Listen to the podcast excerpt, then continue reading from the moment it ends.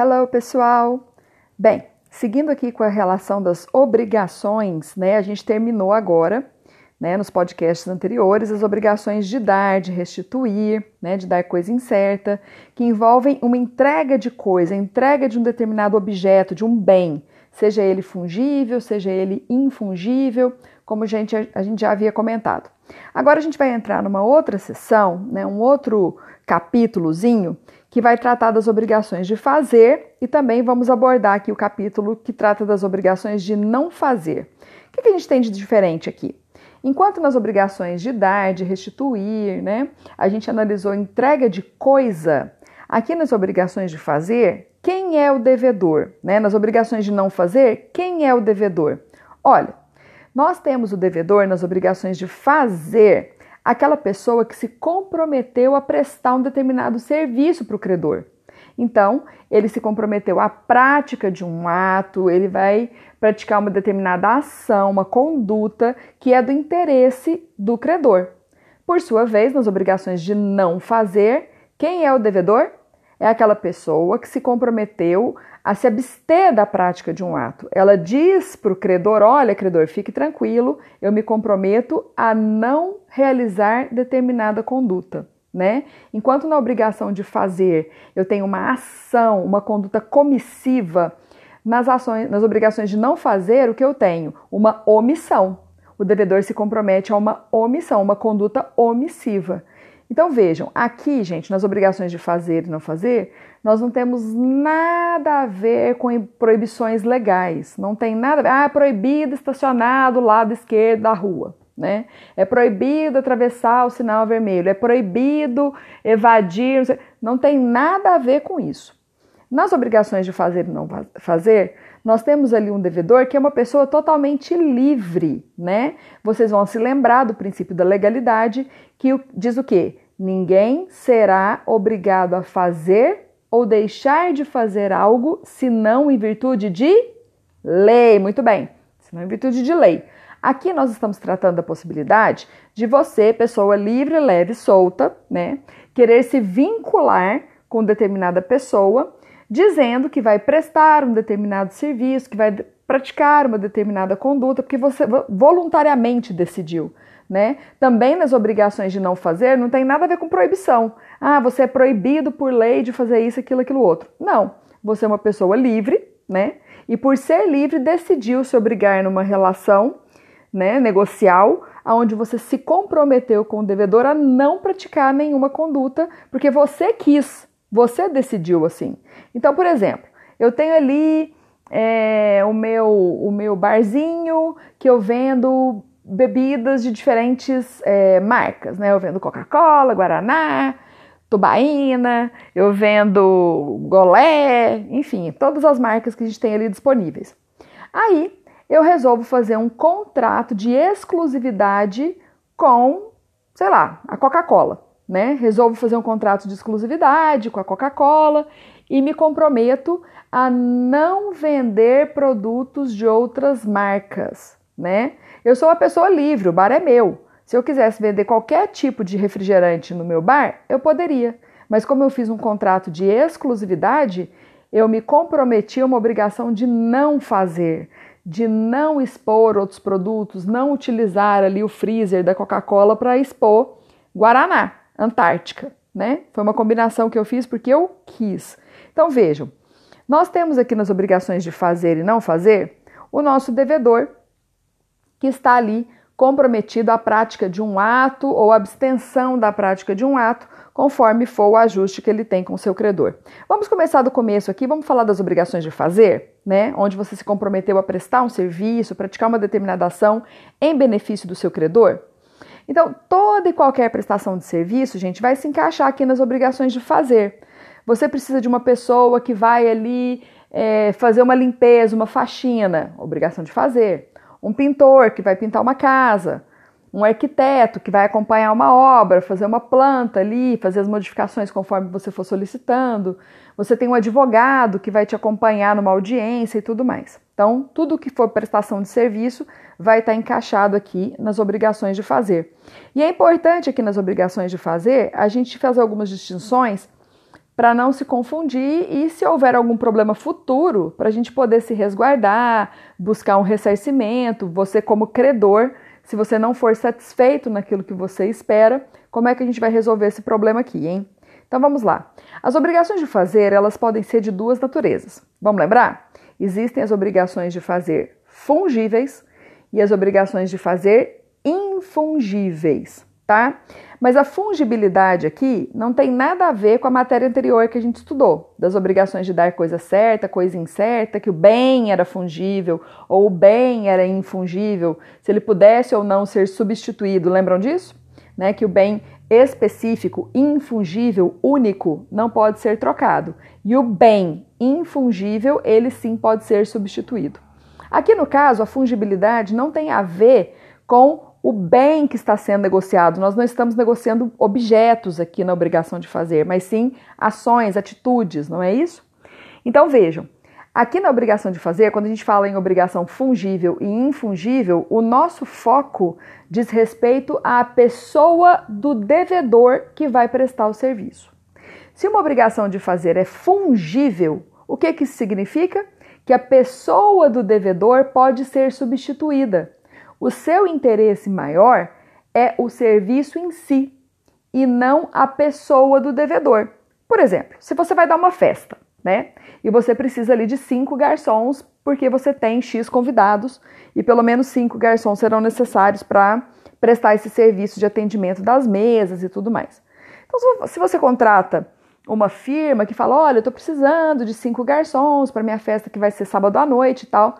Aí a pessoa, ok, temos pessoal aqui muito bem treinado, muito bem apresentável aqui, que vai trabalhar com todo cuidado e tal. Mandaremos para sua casa cinco profissionais.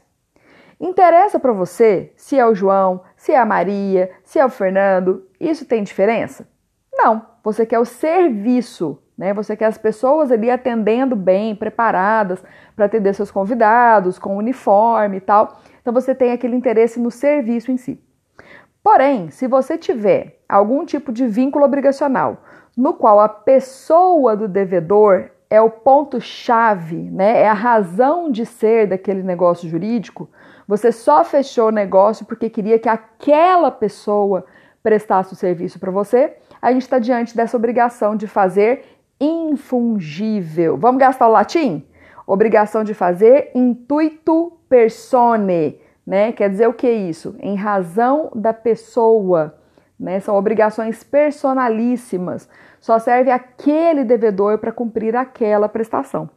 Se você se dirige, por exemplo, a um cirurgião plástico com muitas referências que você teve, já viu o trabalho dele, seus amigos, suas amigas já fizeram ali algum tipo de cirurgia, gostaram demais do atendimento daquele médico X, né?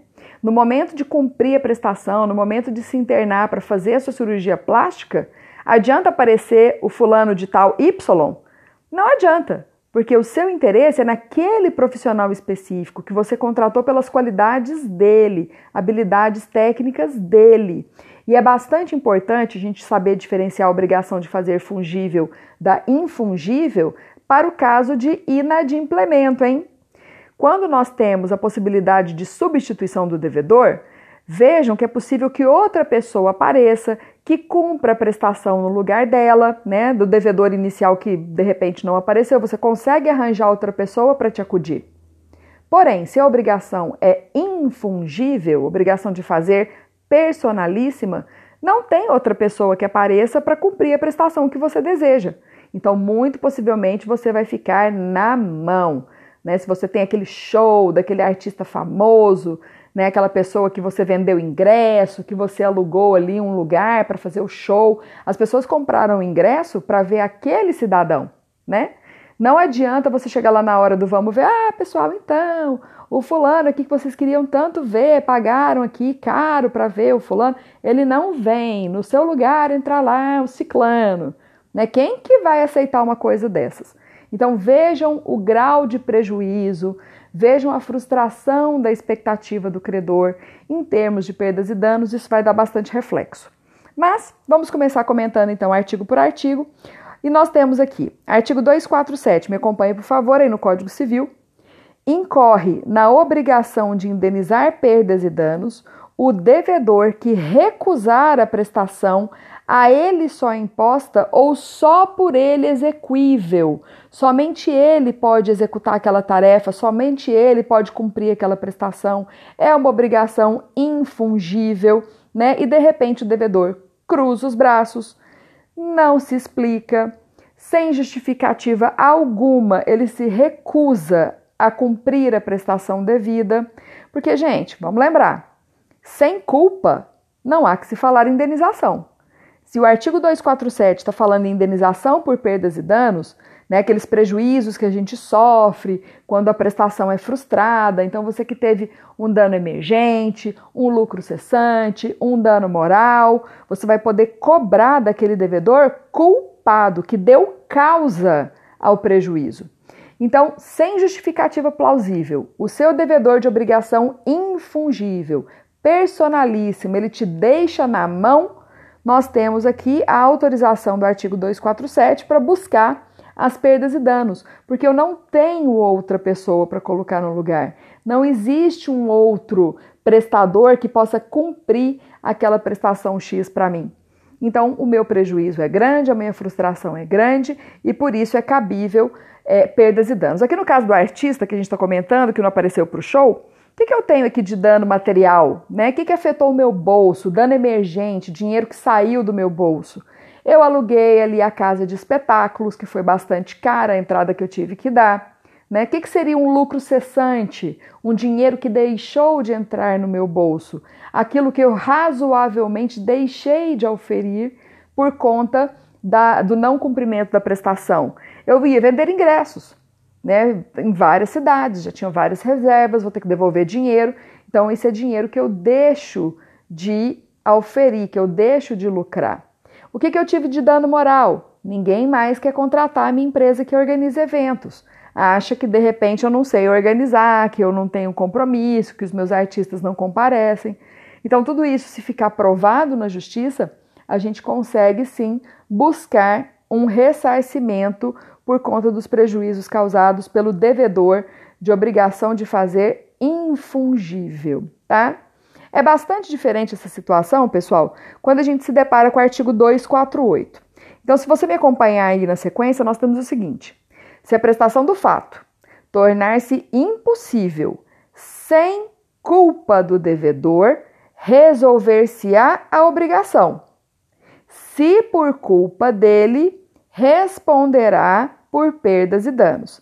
Então, tanto no caso das obrigações fungíveis como infungíveis, né?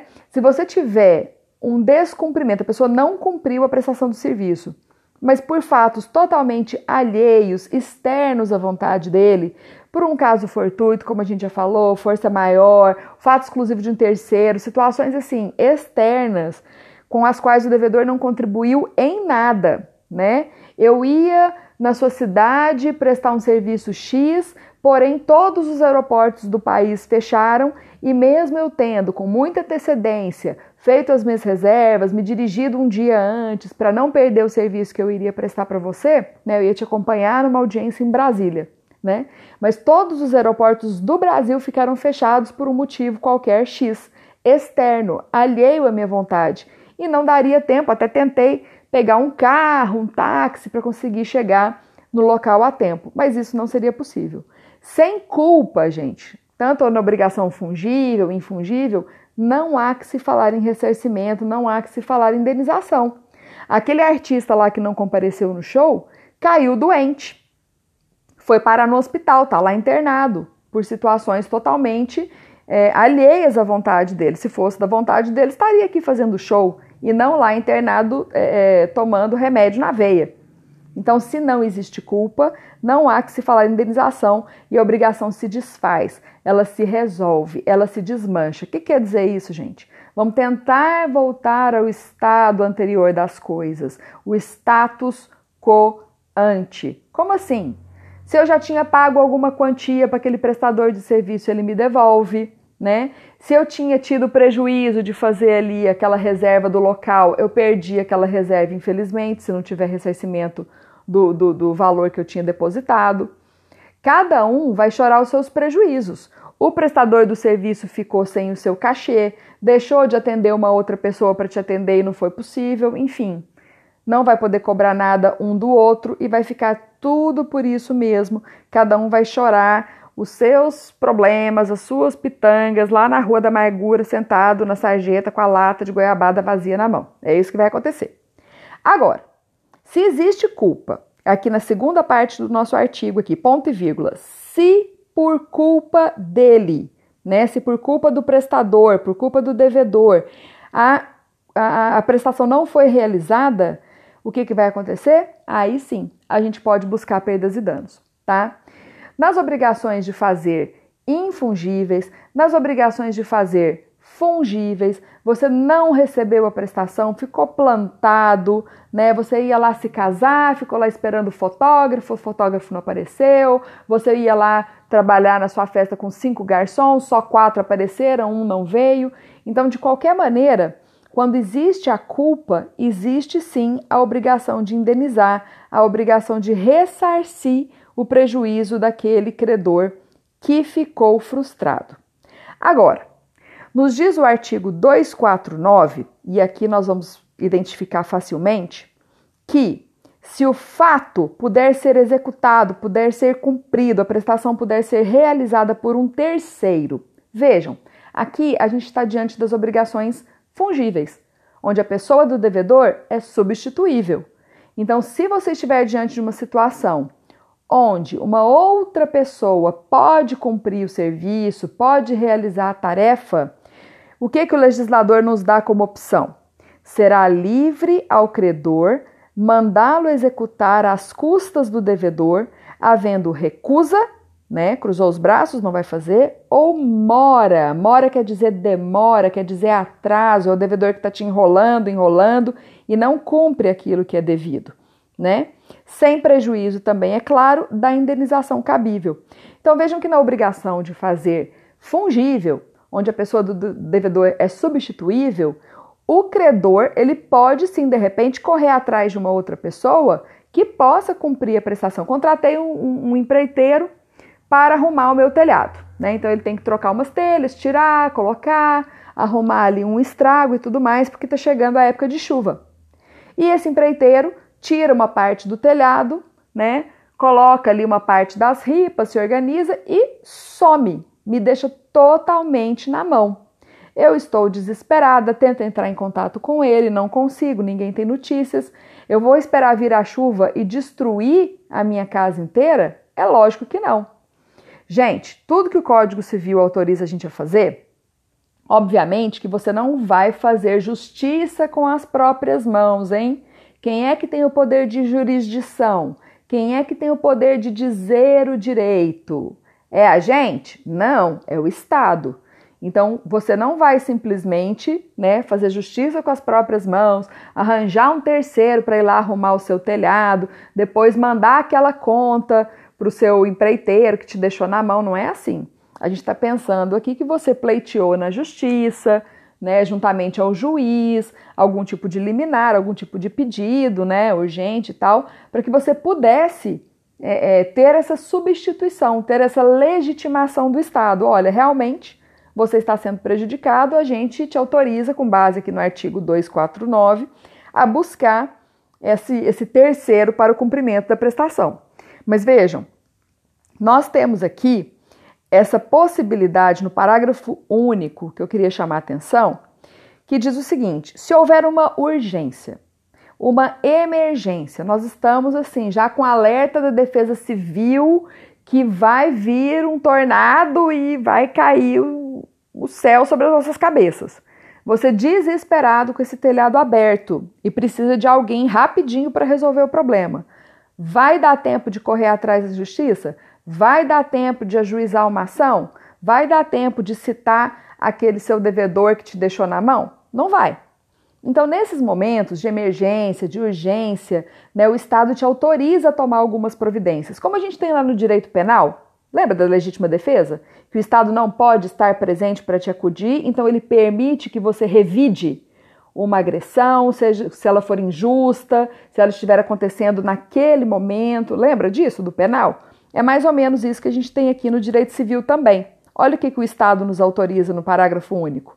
Em caso de urgência, pode o credor, independentemente de autorização judicial, né, o que nos leva a crer então que no CAPT a gente precisa de autorização, do devido processo legal, da manifestação do devedor, para ele falar porque, o que está acontecendo e tal, defesa dele e tal. Mas se houver uma urgência, pode o credor, independentemente de autorização judicial, executar ou mandar executar o fato, sendo depois ressarcido.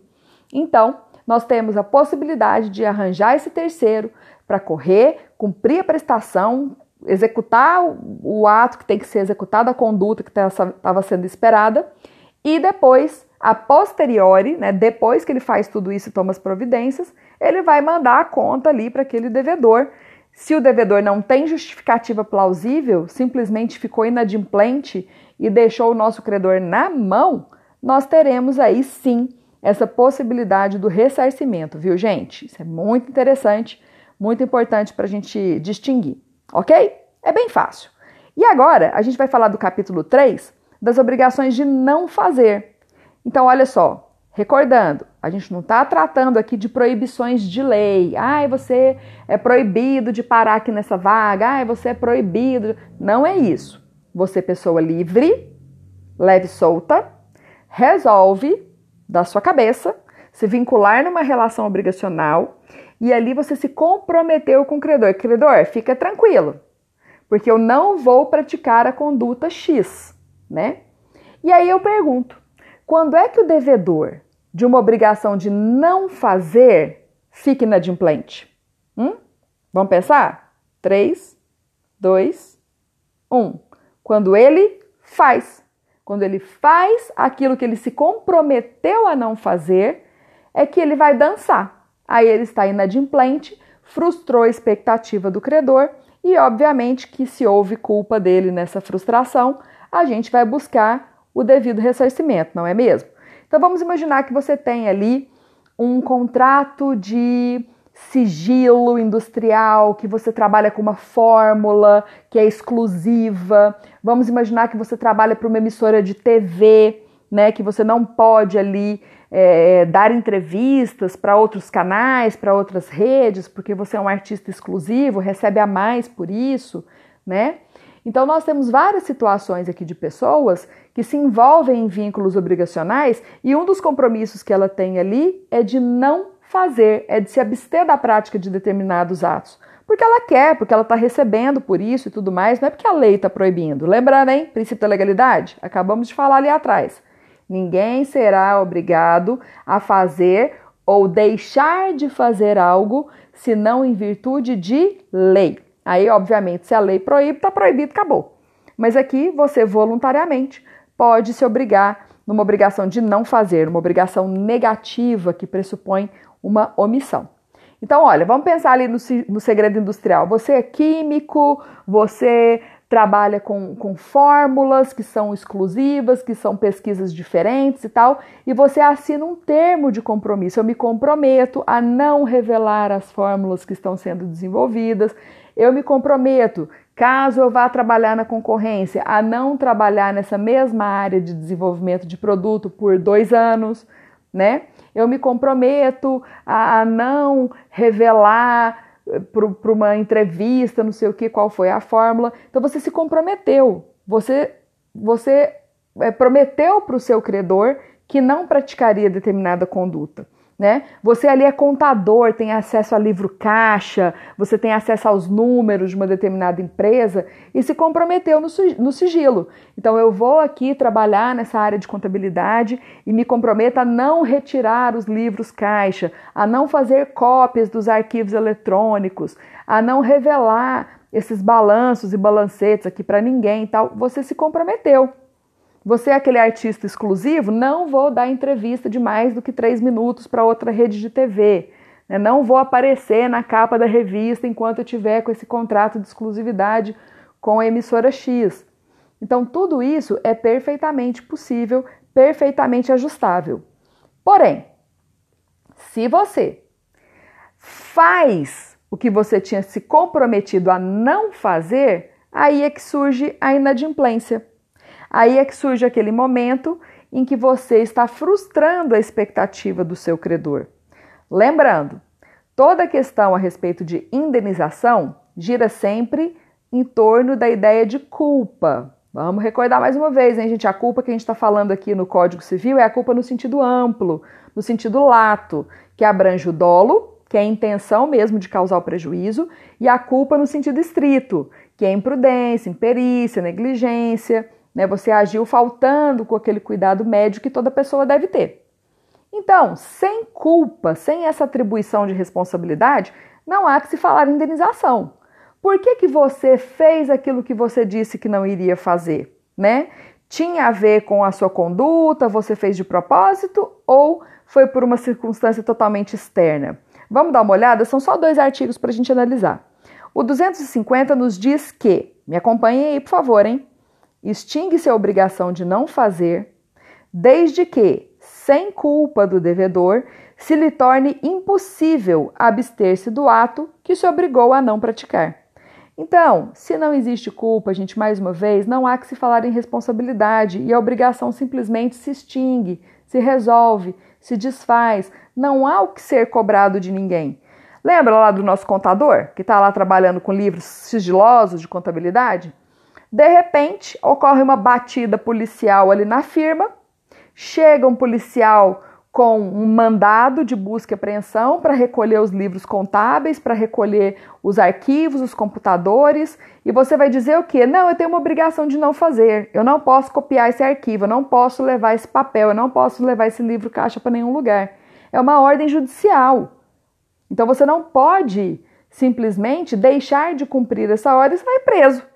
Então, se não existe culpa, se você entregou os livros contábeis, mas por circunstâncias totalmente externas e alheias à sua vontade, não há que se falar em indenização, ressarcimento, que você quebrou o contrato ali na parte da obrigação de não fazer e tudo mais. Isso não é possível. Tá bom, gente? Mas se existe culpa, né? Se o devedor realmente contribuiu e realmente praticou indevidamente aquela atitude, aquela ação que ele falou que não ia praticar. Vamos lá. Artigo 251. Praticado pelo devedor o ato a cuja abstenção se obrigara, o credor pode exigir dele que o desfaça, sob pena de se desfazer às suas custas, ressarcindo o culpado perdas e danos. Aqui nós vamos em busca do que, gente? Do desfazimento, né? Levei indevidamente os livros para um determinado local, para um determinado depósito. Então isso terá que ser desfeito. Eu vou exigir o desfazimento, tá?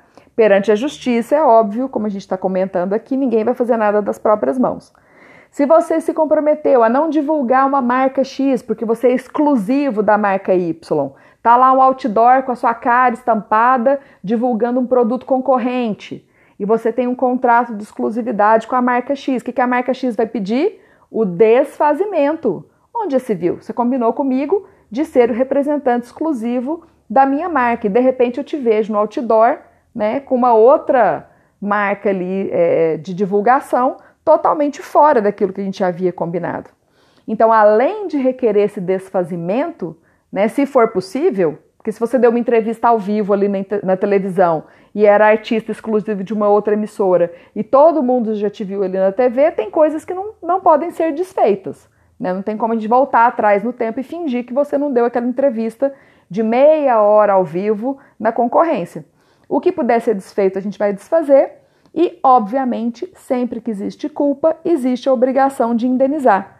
Então, as perdas e danos, danos materiais, né, que afetaram o seu bolso, danos morais que afetaram ali a honra do credor, ele ficou prejudicado, né, a imagem dele, o nome dele, tudo isso vai sim poder ser ressarcido, deve ser ressarcido. Logicamente que você vai procurar a justiça para fazer tudo isso. Mas olha lá o parágrafo único, também na mesma esteira de raciocínio que a gente viu lá no parágrafo único do 249. Olha aqui. Em caso de urgência, poderá o credor desfazer ou mandar desfazer, independentemente de autorização judicial, sem prejuízo do ressarcimento devido. Em caso de uma emergência, de uma urgência, que você precisar reverter alguma coisa que foi feita indevidamente pelo seu prestador de serviço, ele falou: olha, eu não vou praticar tal conduta, e foi lá e praticou. Né? Se é uma situação emergencial, a gente precisa imediatamente tomar providências. Então, eu contratei o sujeito para organizar um palco, né? E ele se comprometeu a não avançar além de um determinado espaço.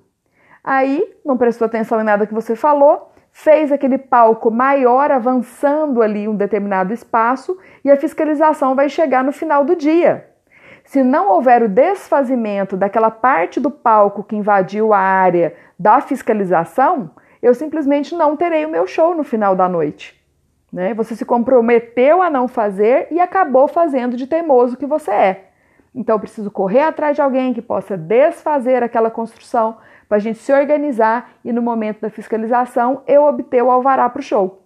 Então, tudo vai depender muito do momento, viu, gente? Mas a gente tem que correr atrás dessas, dessas, dessas vias, né? Obviamente que pela via judicial é o ideal.